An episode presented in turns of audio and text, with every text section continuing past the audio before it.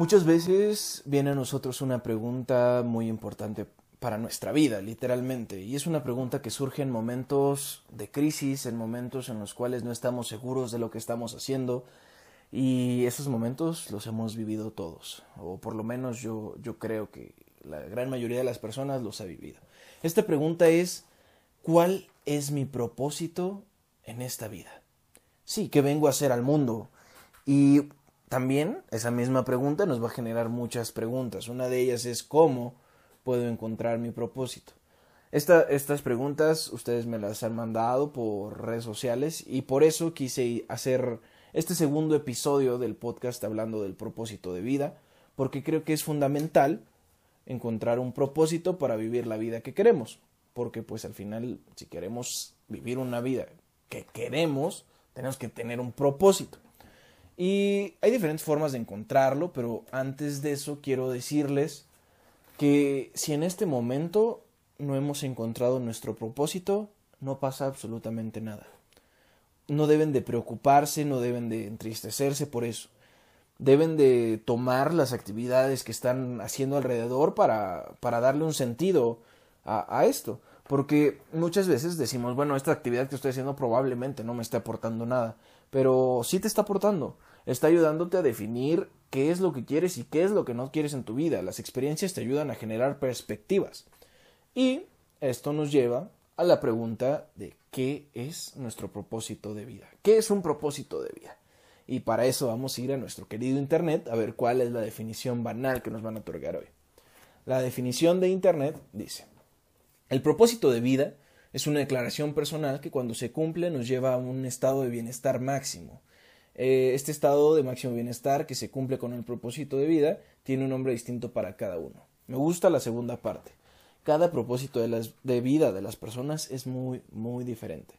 La primera parte, la verdad es que quedo, quedo como siempre con el Internet. Creo que hay definiciones muy banales. No, no alcanzan a expresar lo que es realmente un, un punto de vista como lo es el propósito de vida, que es prácticamente lo que vienes a hacer al mundo y quiero platicarles acerca de algunos métodos que yo he utilizado y algunos métodos que he hecho para alcanzar y poder encontrar mi propósito de vida. Voy a decir dos un poco más más por encima y uno que la verdad es que yo considero que es buenísimo y que casualmente llegó eh, esta semana a mis actividades escolares, entonces lo traigo fresco, muy muy fresco. Entonces, el primero es es algo que podemos considerar como un storytelling. ¿Qué historia le estás contando al mundo?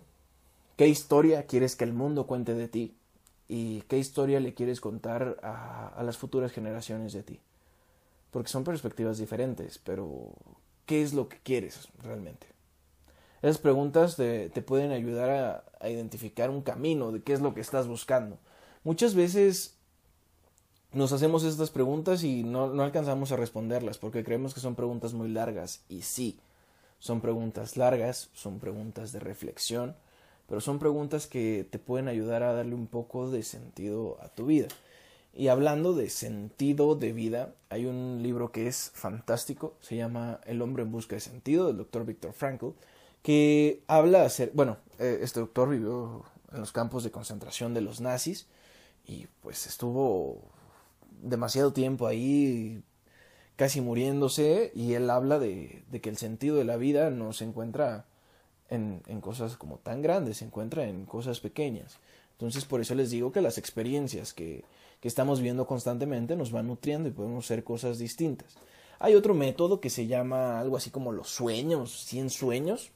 Eh, la verdad no estoy tan seguro, pero habla de los sueños, que es lo, importante. Entonces, en este método hay que definir un sueño principal. Este sueño principal es un sueño que en este momento de tu, vida, de tu vida tú digas es inalcanzable, pero inalcanzable para mí. O sea, es algo que yo no voy a poder hacer nunca, pero que me gustaría hacerlo, que quiero hacerlo.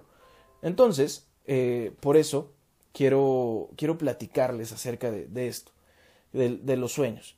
Entonces, ese primer sueño es muy, muy relevante, porque a partir de él vamos a generar otros sueños que que nos pueden ir acercando un poco más a ese. Y estoy seguro que esos sueños los vamos a ir haciendo más chiquitos, más chiquitos, más chiquitos.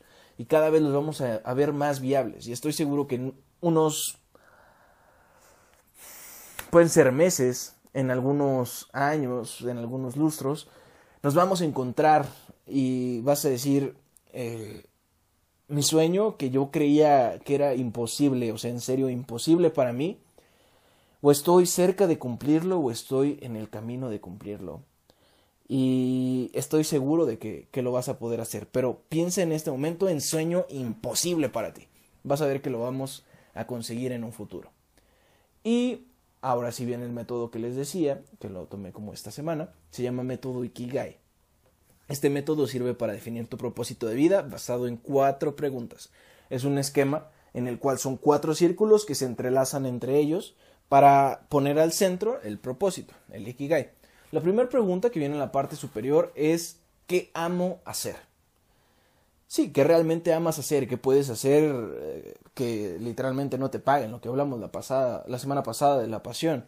Eh, ¿En qué eres bueno? Es la parte de, la izquierda. ¿En qué eres bueno?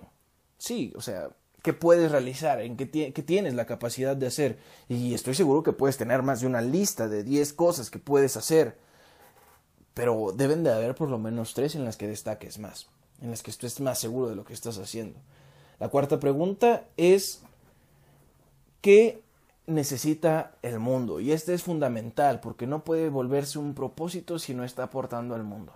Es una perspectiva que tengo yo a partir de este método, a partir de diferentes enseñanzas y creo que es fundamental. Nuestro propósito tiene que ayudar al mundo. No somos seres individuales, todos estamos conectados a algo más grande. Estoy seguro de eso. Y la cuarta pregunta es ¿por qué nos pueden pagar? Sí, hablamos de dinero, hablamos uh, de billetes, hablamos de, de, cosas tangibles. Y es, es, es, importante tenerlo porque vivimos en un mundo que tiene un sistema capitalista en donde el, el dinero manda. Y el dinero nos puede ayudar a hacer cosas distintas, nos puede ayudar a ayudar a más personas. Entonces, yo les quiero platicar algo que me pasó a mí en su momento. Eh, algo que amaba yo hacer era jugar videojuegos al, terminar secundaria, al iniciar prepa. Yo decía, eh, los videojuegos, voy a vivir de los videojuegos. Y en ese momento ya estaban pagando por los videojuegos.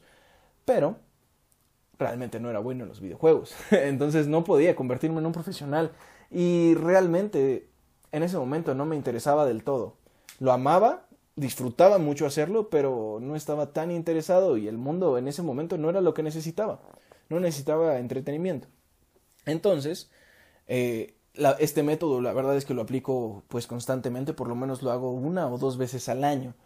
Esto con el fin de ir actualizando y poder implementar nuevas ideas y eliminar ideas que tal vez ya no van con lo que quiero hacer con mi vida. En este momento les voy a platicar rápidamente cómo yo tengo definido mi Ikigai. Lo que amo hacer es el desarrollo humano, es, es ver a las personas crecer de una forma en la que no se creían capaces, ver a las personas explotar su potencial y llegar a puntos que, que es increíble y que probablemente para ellos era imposible en el pasado. ¿En qué soy bueno? Considero que soy bueno para comunicarme, considero que soy bueno con el don de la palabra, con, con la capacidad de escribir, con la capacidad de expresar mis sentimientos realmente. Y no porque yo considere que sea bueno, lo voy a hacer. Varias personas me lo han dicho y por eso ahora yo creo que soy bueno haciendo eso. Y algo muy importante, si eres bueno en algo, nunca vas a ser el mejor capacítate y busca ser más en ese aspecto. Eh, lo que sigue es qué necesita el mundo. A partir de diferentes lecturas, de diferentes analíticas, de diferentes conferencias, eh, me he dado cuenta que el mundo necesita liderazgo, el mundo necesita empatía, el mundo necesita creer en su potencial. Muchas veces las personas no llegan a hacer cosas diferentes por miedo, porque prefieren vivir en una zona de confort. Y que eh, por qué te podrían pagar es algo muy importante y es por la inspiración o ayuda a través de libros, conferencias o coachings. Entonces podría definir mi propósito como el potencial de las personas en su capacidad. Yo creo en el potencial de las personas, en su capacidad de convertirse en líderes y en la idea de vivir una vida extraordinaria. La forma en que lo comunico a los demás es por medio de vivir mi vida realmente como la deseo. Inspiro a las personas a vivir el arte de la vida que quieren. Y este es mi propósito de vida. Espero que, que aunque sea les haya dado una idea de lo que pueden hacer para alcanzar su propósito de vida y que hayan disfrutado de este episodio. Por cuestiones de tiempo lo voy a dejar aquí, pero podemos continuar la siguiente semana con algo muy relacionado, pero hasta el siguiente episodio.